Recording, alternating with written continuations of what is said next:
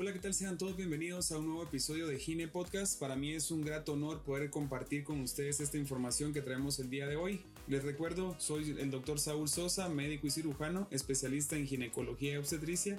Y en este episodio vamos a hablar de algo que es muy frecuente en el sexo femenino. Hablamos específicamente de las estrías, de las molestas estrías, así es. Así que vamos a empezar luego de este corte, así que quédense con nosotros.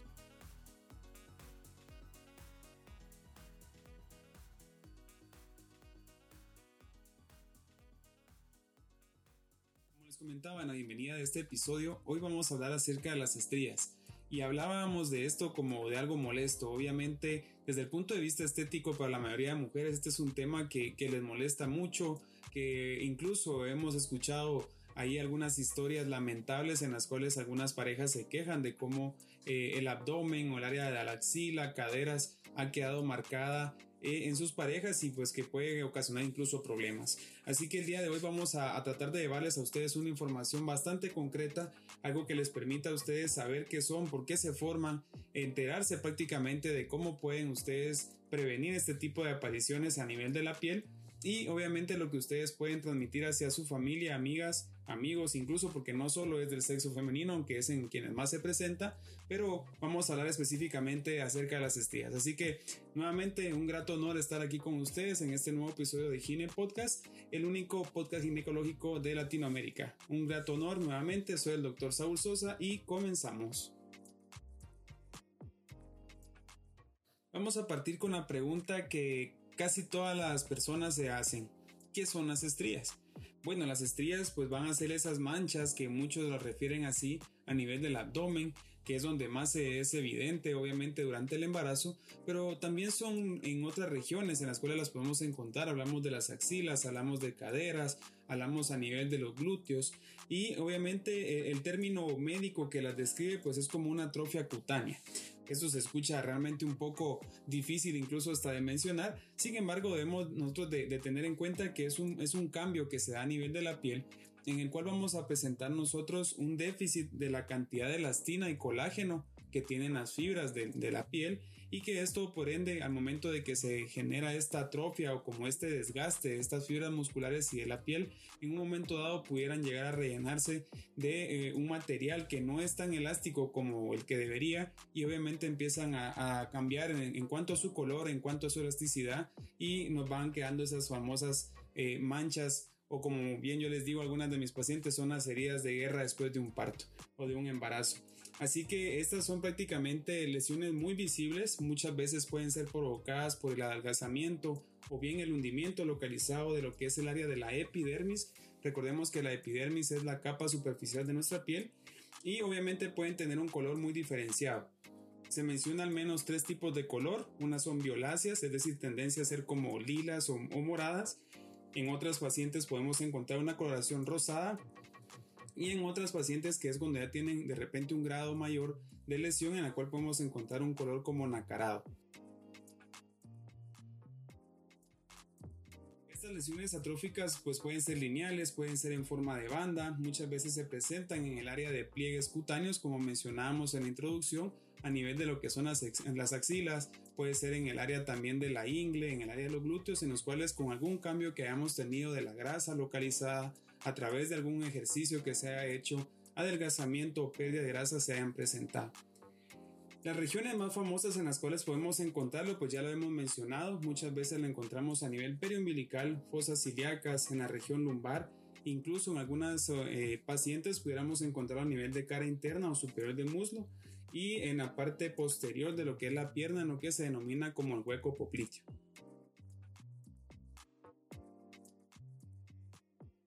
La mayoría de los médicos, pues esto prácticamente pasa desapercibido, eh, no es algo que se tome como patológico, pero debemos de poner mucha atención porque eh, hay algunas patologías, por ejemplo la diabetes, en la cual empezamos a tener una resistencia, incluso en pacientes que tienen síndrome de ovario poliquístico, en las cuales vamos a empezar a notar que hay cambios de coloración a nivel de los pliegues que se pueden ir confundiendo con ciertas estrías y realmente lo que estemos viendo es una acantosis negricans.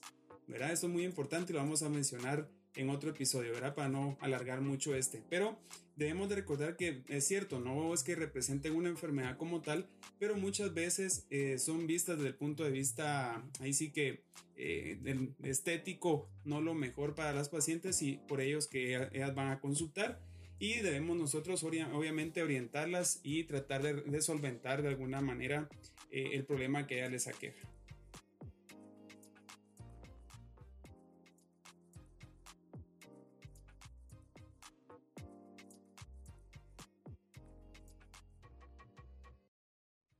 Ahora que ya sabemos cómo es que se producen estas eh, lesiones a nivel de la piel, debemos de mencionar que existen pues diferentes eh, etapas en las cuales se pueden presentar. Y, quiero dejar bien en claro que no es únicamente para el sexo femenino es obviamente el sexo que más las presenta o quienes van, van a consultar obviamente por este cambio pero se menciona incluso que pueden estar presentes entre un 27 hasta un 35% de las adolescentes comprendidas estas entre los 10 y 15 años y muchas veces puede ser presente eh, de dos a tres veces más si comparamos mujeres versus hombres.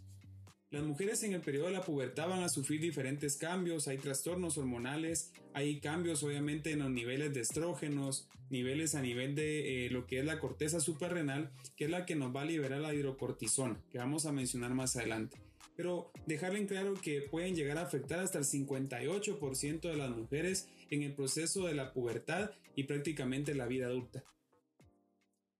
De no evitarse, van a acompañar prácticamente el resto de la vida de nuestros pacientes y no digamos en el embarazo si no se toman medidas preventivas, que es de lo que vamos a hablar al final de este episodio.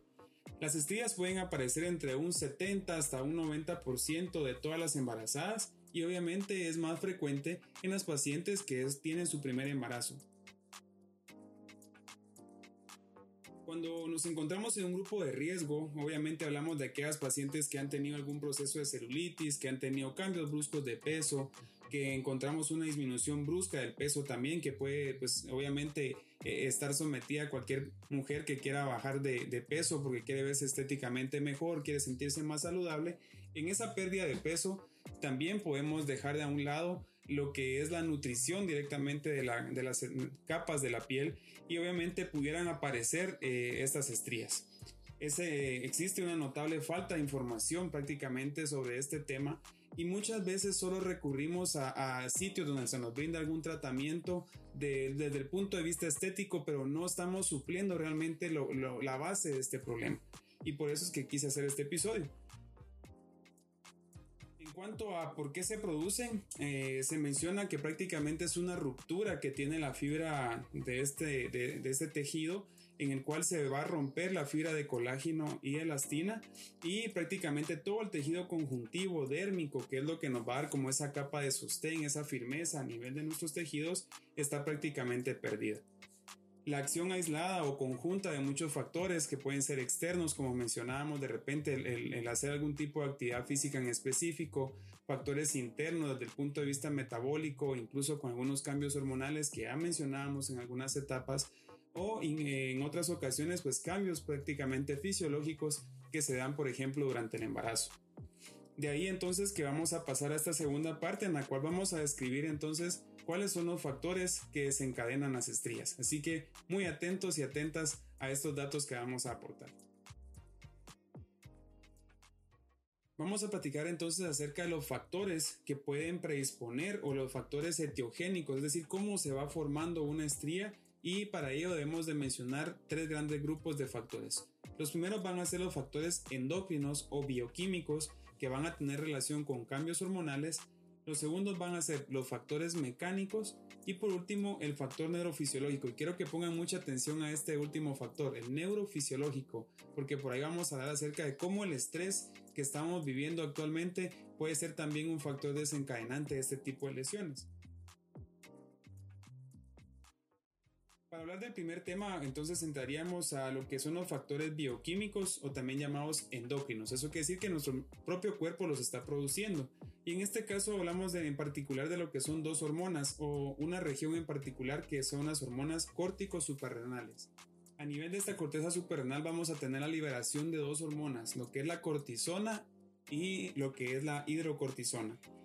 Además de esto, también tenemos efectos de estrógenos que pueden también estar presentes en este tipo de pacientes y eh, lo que nos va a estar provocando es entonces que la glándula suprarrenal puede sufrir algún tipo de trastorno endocrino en el cual se aumente la producción de hidrocortisona y se ha visto ya demostrado por múltiples estudios en los cuales la hidrocortisona lo que hace es que inhibe la formación y la actividad de los fibroblastos. Y ustedes dirán, bueno, pero ¿qué, qué, es lo que está diciendo aquí el doctor si dijo que era elastina y colágeno? Pues resulta que el fibroblasto es prácticamente el encargado de producir lo que es la elastina y el colágeno.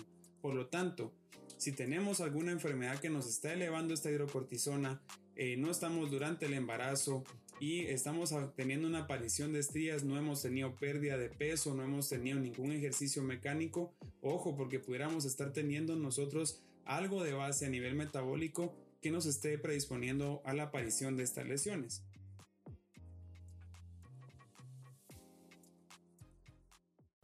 Entonces, la hidrocortisona se va a localizar a nivel de los fibroblastos y va a provocar que hayan cambios en su forma y que éste sea más susceptible a romperse y que obviamente aparezcan estas cicatrices.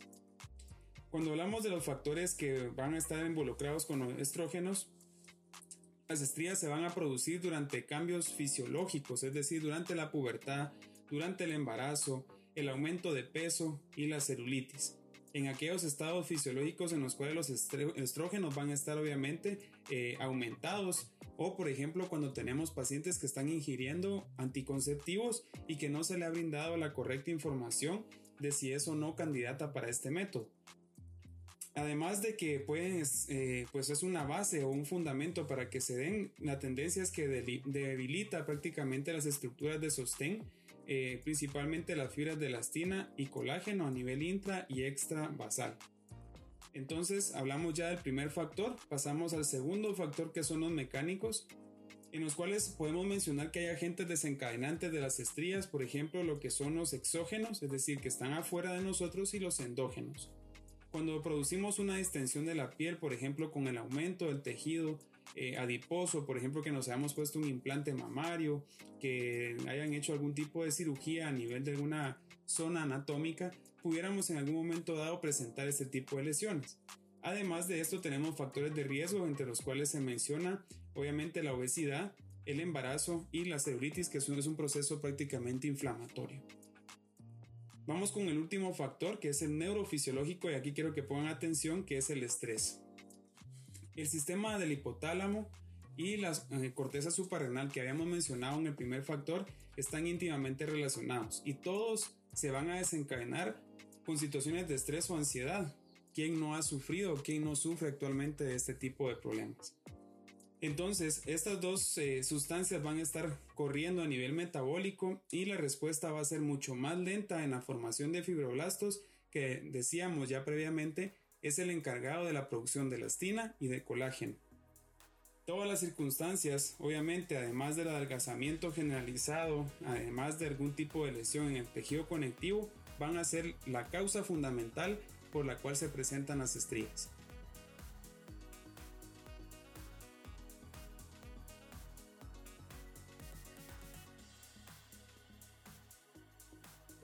Entonces ahora a explicar cómo es que se van a presentar estas estrías. Desde el punto de vista clínico, todos los médicos deberíamos de tener la capacidad primero de detectarlas y de saber qué tipo de coloración tienen y si estamos frente o no a un tipo de acantosis, ¿verdad? Que es el cambio de coloración que se puede dar por insulino resistencia. Entonces las estrías pueden tener características muy similares, forma rectilínea, forma curvilínea, forma sinuosa que es semejante a un, a un movimiento de, de serpiente y en forma de zigzag en dependencia del área anatómica o el pliegue donde se estén presentando. Generalmente van a tener entre 1 y 2 centímetros de longitud, muchas veces de unos pocos milímetros de ancho hasta algunas que se pueden suscitar durante el embarazo en las cuales vemos de 1 o 2 centímetros de ancho en cada una de las regiones. Las rojizas generalmente son las más frecuentes y las blanco nacaradas pueden estar pues prácticamente presentes mm, y que llevan muchos años prácticamente de estar instauradas. Es decir, que si nosotros vemos algunas que se ven como más blancas es porque ya es más crónico el proceso.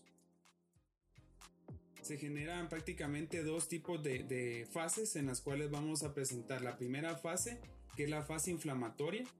En esta, en esta fase lo que sucede con la estría es que está reciente, es apenas eh, perceptible, muchas veces se puede ver de un tinte como rojo violáceo eh, y en ocasiones puede generar un poco de, prurito o picazón. Y es ahí cuando, cuando más lesionamos la fibra porque sabemos que ya está débil la fibra de en este caso de elastina y colágeno y que esos fibroblastos están incluso disminuidos y obviamente al, momento de nosotros hacemos un movimiento mecánico de rascarnos vamos a provocar una mayor lesión. La fase cicatrizal, pues prácticamente cuando ya son tardías, las lesiones van a evolucionar y eh, vamos a ver que la piel a ese nivel se adelgaza y la coloración obviamente se va a volver, en este caso, blanco o nacarado.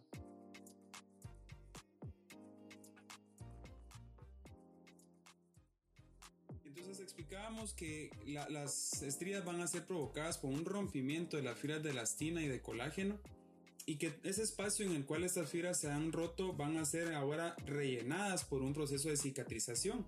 Y, esto es un proceso que prácticamente se hace sin que nosotros intervengamos. Realmente lo que va a hacer prácticamente nuestro cuerpo es en primera intención ir a regenerar vasos, ir a formar nuevas células. Muchas veces es un tejido hematológico, principalmente plaquetas, y por eso es que se hace ese cambio de coloración. En un segundo paso y de una mayor gravedad prácticamente se pueden incluso llegar a cerrar por completo las fibras de, de, elastina, de, colágeno. Podemos llegar a presentar incluso un déficit en el aporte de nutrientes y obviamente esto nos va a hacer que sea una cicatriz mucho más cruenta y que podamos tener lesiones más grandes.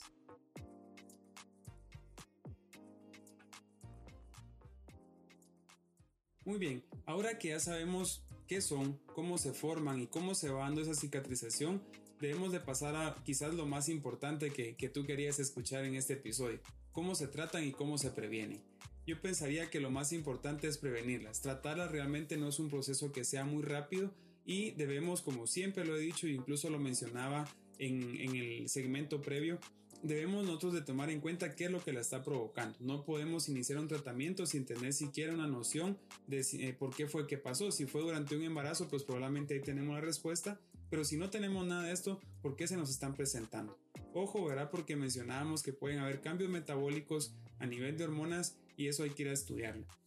Entonces se menciona el primer tratamiento que sería el farmacológico o desde el punto de vista dermatológico, que son los especialistas en la piel eh, que muchas veces van a ir a tratar ya una estría que ya lleva mucho tiempo, que serían las blancas o nacaradas, y es muy difícil poder hacer una resolución por completo. Actualmente se disponen de tratamientos en los cuales se puede administrar ácido hialurónico, se puede administrar plasma rico en plaquetas, podemos utilizar incluso soluciones bioactivantes e hidratantes y que el principio fundamental aquí es hidratar esa fibra. El principio ah, fundamental aquí es reparar esa fibra del fibroblasto y también de elastina y colágeno que se nos ha ido perdiendo y rompiendo. Entonces, debemos de mantener siempre el contacto con nuestro médico, con nuestra doctora. Es importante estudiar cuál es la causa de mis estrías y los resultados van a depender, obviamente, del contexto en el cual se están presentando. Las estrías, obviamente, antes de que las presentemos, basta con una buena hidratación de nuestra piel Basta con hidratarnos adecuadamente con 2 a 3 litros de agua diarios. Basta con hacer una buena alimentación. Pero obviamente esto no nos basta porque tenemos realmente mucho desconocimiento acerca de cuáles serían los alimentos, cuáles serían las fases en las cuales nosotros deberíamos de aumentar este consumo de nutrientes que pudieran eh, mejorar ahí sí que el aspecto de nuestras fibras. Entonces existen diferentes preparados comerciales que ahora pues pueden circular de forma eh, libre prácticamente en cualquier cadena de farmacia, en cualquier supermercado, pero lo, lo, tenemos en casa. Es, eh, es, es, importante tener nosotros en casa frutas, verduras, que podamos nutrirnos muy bien, que podamos usar cremas hidratantes y eh, prácticamente el consumo de vitaminas. Ah, se menciona la utilidad que tienen las vitaminas A, B, C, D, E y el aceite del germen de trigo que prácticamente regeneran lo que es la, protección y, lo que es la hidratación de la fibra a nivel de la dermis.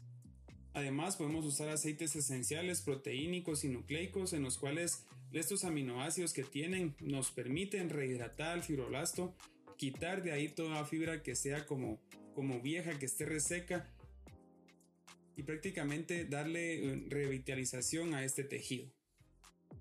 En la fase de cicatrización realmente no existe un tratamiento completamente eficaz, eh, especialmente si se encuentran ya en esta fase, debemos de recurrir con, especialistas en dermatología. Muchos casos, si son eh, muy extensas las zonas, pudieran requerir incluso una cirugía plástica y clásicamente se pueden utilizar cremas que incluyan lo que es la centella asiática. Eh, hay muchas en el mercado. De las más famosas se menciona Mustela, se menciona la crema de Goicochea, eh, se menciona incluso la crema Nivea, que es algo que, se, consigue muy bien a nivel de Latinoamérica. Y ustedes me, me dejarán por ahí en comentarios a nivel de redes y donde escuchen esto, qué otras cremas han escuchado. Realmente muchos estudios demuestran que el tratamiento con tretinoína es una combinación médica o farmacéutica que pudiera mejorar prácticamente en este caso las lesiones. ¿Qué es lo que vemos a futuro? Actualmente tenemos ya médicos que se están preparando a nivel ginecológico, principalmente en lo que es la línea estética, en la cual se están utilizando las ventajas que tiene el láser infrarrojo que actúa a nivel de profundidad, suministrando energía, suministrando calor, favoreciendo el crecimiento de células nuevas y asimismo la reconstrucción del tejido.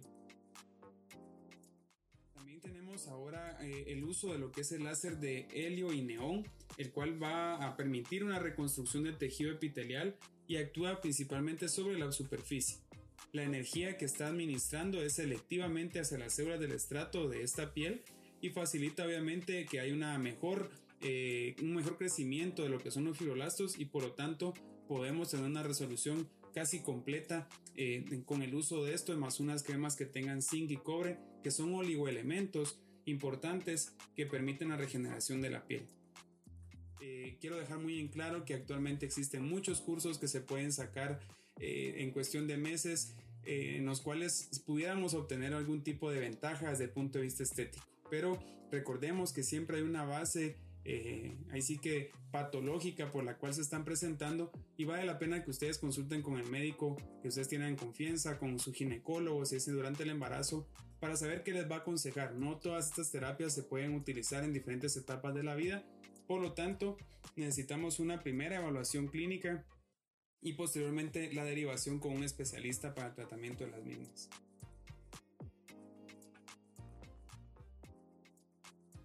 Así que con esto terminamos el tema que tenemos para este episodio. Hablamos de las estrías, por qué se producen, cómo poder eh, combatirlas desde el punto de vista de prevención. Lo más importante es hidratación.